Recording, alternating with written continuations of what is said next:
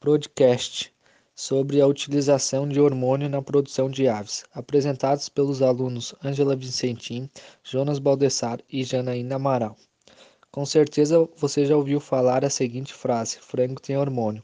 E infelizmente muitas pessoas acreditam cegamente nisso.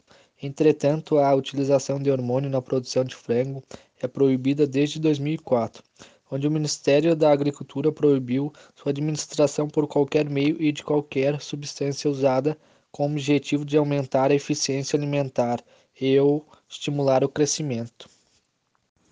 A proibição consta na Instrução Normativa número 17 de junho do dia 18 de 2004, onde o artigo 1 fala sobre sua proibição.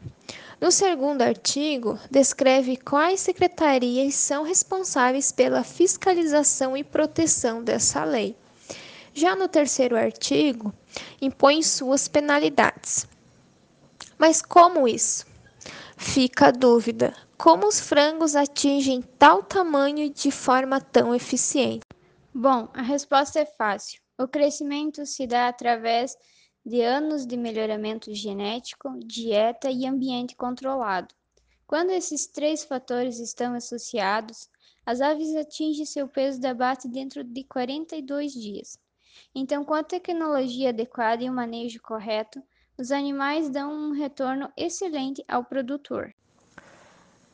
A afirmação que o frango contém hormônio acaba sendo um desrespeito para veterinários, zootecnistas e agrônomos e todos os envolvidos nesse processo, pois desvaloriza técnicas criadas neste ramo, principalmente pois os hormônios necessitam de cerca de 90 dias para dar uma resposta no organismo do animal, que vai para o abate com no máximo 50 dias de vida.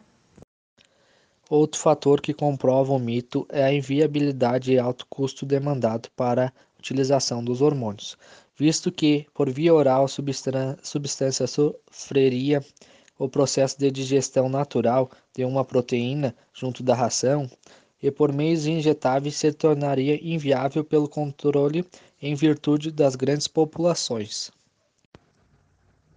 Então, com isso, devemos agradecer o atual cenário da avicultura, ao melhoramento genético que trouxe uma melhora na conversão alimentar, redução no tempo de abate, rendimento de carcaça e aumento de peso, além da melhoria na tecnologia da nutrição e ambientes adequados para cada fase de vida da ave.